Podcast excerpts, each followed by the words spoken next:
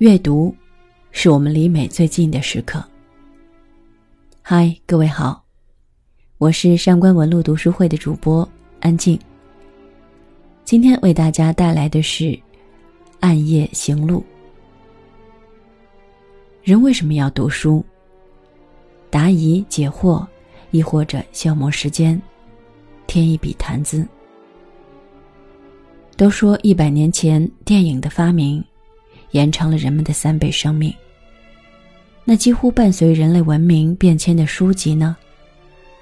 真正的著作让你参透的是人生，将三倍生命压缩为精华的一瞬。它是一面镜子，能照出你最真实的样子。就像我们今天要介绍的这本近代日本文学代表作《暗夜行路》，其作者志贺直哉。被誉为日本的小说之神，同时也是私小说的一大代表。何为私小说呢？更为中国读者所熟悉的人间失格便是其中的代表。这一类文学作品总有一种将自我一层层剥开的痛感。他的故事往往不是编造，而是取材于作者的真人真事、真情实感，或丑恶。或绝美，因为对作者本身足够刺痛，往往也会给我们这些读者带来巨大的情感冲击。这本书在当时的影响力有多深刻呢？芥川龙之介就曾在书中写道：“我躺在床上读起了《暗夜行路》，主人公的精神斗争对于我有切肤之感。”和这个主人公相比，我觉得自己多么蠢。不知不觉的流泪，同时泪又不知不觉的给了我的心情平和。我常觉得，书名就像一个题眼，当作者琢磨将自己毕生的心血以暗夜行路为名，可以想象的是人生的暗夜，和接受残酷命运的那些人行路艰难。但这本书绝不是对苦难的描摹，而是作者提供疗愈人生的方法。我们在面对自己无法预计的悲剧时，究竟该如何正确的走完自己人生的道路？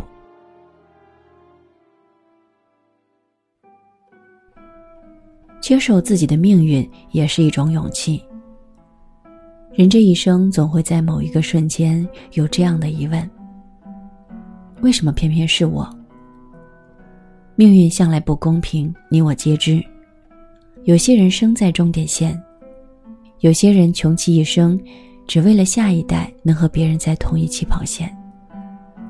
有些人买彩票也能成为中奖的万分之一。有些人辛劳一生，一场横祸就倾覆所有。为什么？我们都想知道为什么。暗夜行路的主角时任千作也同样。他的童年充满着孤独和困惑，上有兄长，下有弟妹，处于中间的时任千作自小不受父母疼爱，母亲也诸多忽视。非独生子女可能会更加感同身受。孩子无法选择父母，但父母却可以有不止一个孩子。他们将爱给予最聪明的、年龄最小的、最好看的那个，即便他们知道要平等，但人们天生的偏心，就好像心脏永远长在左边，那么贯彻。六岁的时候，时任千作的母亲去世，很快父亲就如同甩掉一个大包袱那般，将他送到祖父那儿单独抚养。此后不闻不问。童年的不幸给人带来的不仅是心境上的缺失，更是一种无时无刻不在的阴影。此后，他最大的爱好便是号召狐朋狗友前去和艺妓相会饮酒，放浪形骸，极其容易动心，也极其容易变心。不知道未来在哪儿，也不知道什么叫做安全感。这种自甘堕落的状态，正是对他童年经历的消极对抗。可追根溯源，时任千作为何会有这样的童年经历呢？作者通过一封来信揭开了时任千作的身世之谜。他是祖父和母亲的孩子，他是一个乱伦之子。出生即背负着罪过，即便他毫不知情，却大半生都在饱受这个原罪的折磨。他被父亲抛弃，和兄弟姐妹们疏离，想要婚娶的女孩们皆是因为他的身世而婉拒。只有他被蒙在鼓里，倍感人生的孤寂和碰壁，却不知道出路在何方。其实这些真相的揭开，对于时任千座而言，未必不是一件好事。那些困扰他的问题，都得到了一个解释和因果。他不再在纠结父亲为何这样对待自己，不用想为什么会被阿荣和爱子拒绝。他再不用拿一个幸福人的标准来看待自己的人生。于是他长吁一口气说道：“我终于真正成了独自一个儿了。接受自己的命运，并放低自己的欲望和渴求。”有时候比被蒙在鼓里，试图抓住虚无，在心灵上来得更为机灵透彻。毕竟人生难得清醒。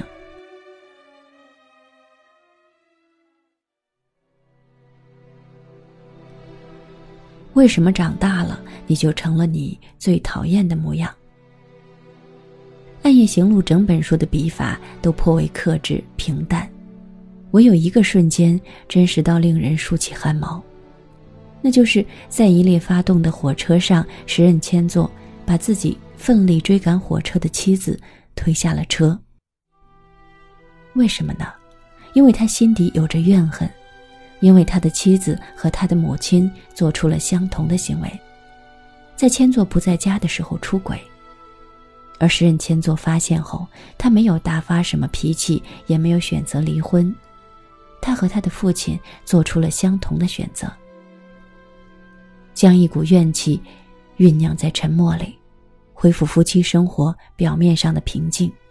尽管两个人都知道回不到过去，直到他因为妻子没有准点赶上火车，索性把奋力追赶的妻子推下去，遮羞布才被揭开。这个人从来没有忘却过。这个时候的千座和自己厌恶的父亲、祖父又何其相似。这三个男人都充满着对生活的无力感。他们无法承担责任，只能粉饰太平，却又压抑不住自己心底的阴暗。甚至追根溯源，他们的妻子为什么出轨，都来自于同样的理由：他们感受不到自己丈夫的爱。从作者只言片语透露出的信息里，时任千座对待感情上的冷漠、不确定，源自于他的父亲；而那些遇事逃避的心，何尝不是来自于祖父？他如何厌恶他们，最终也步上了他们的后尘。日本作家好像总能捕捉到人心底最阴暗、最可怕的一瞬间，可往往。你又无法对这样的主人公产生厌恶，有的只是无限的唏嘘和同情，因为这就是人性。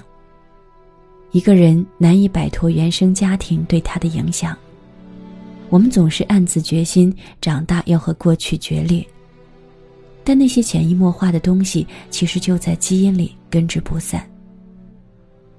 每个人都有自己需要克服的过去，克服的习惯和思想。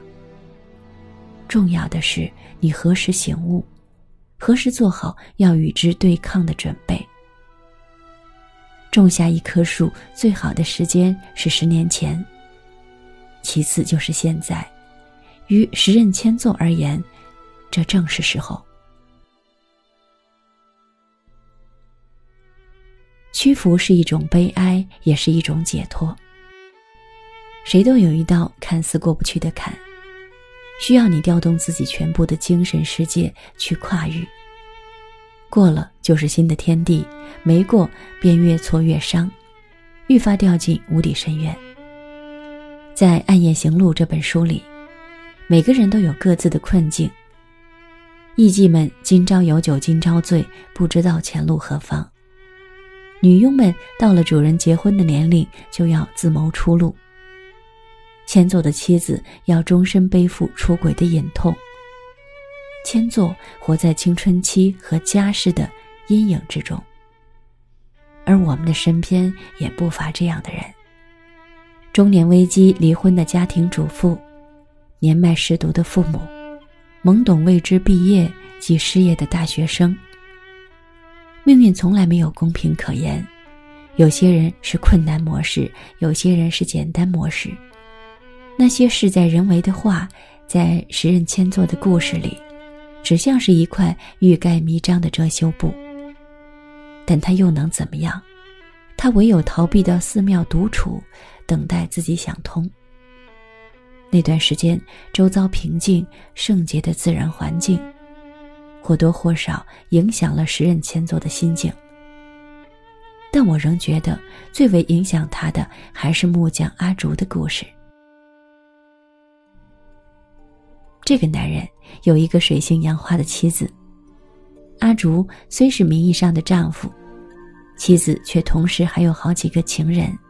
甚至因为情人之间的争风吃醋，导致了这位妻子身受重伤，生命垂危。可阿如却一点也不憎恨自己的妻子，反倒为自己的妻子流下眼泪。这个事情多多少少让时任千座有所思考，再加上千座染病，这般生死之间看到了妻子的真情。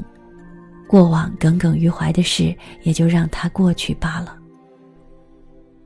第一次看的时候，我觉得这个结尾，总归是有些粉饰太平般的草率，但反复读过几遍，才发现其中的微妙。我们其实都是暗夜行路，哪怕借着月光，借着星光，看到的不过是脚下的几步路。前方究竟是阳关大道，还是不见底的深渊，无人能知。但我们的人生不能停下脚步，还要一步步的走，走到双脚流血，路遇坎坷荆棘都不能停下。时任千座也同样如此。他能怎么办？他唯有感谢自然教他平静，感谢阿竹的故事让他释然。感谢这场疾病，让他和妻子破镜重圆。人生走到最后，竟就是一条屈服的路，除了看开和放下，别无他法。可他的人生也将因为这种释然而焕发出新的生机。同样的，面对命运的困境，我们也不能给出最好的解决之道。时间不会倒退，生命也不会给你重新选择的机会。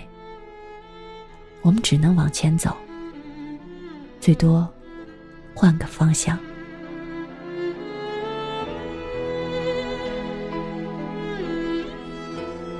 如果你想收听这本书和更精彩的精选内容，可以搜索“上官文录名著精读”第二季。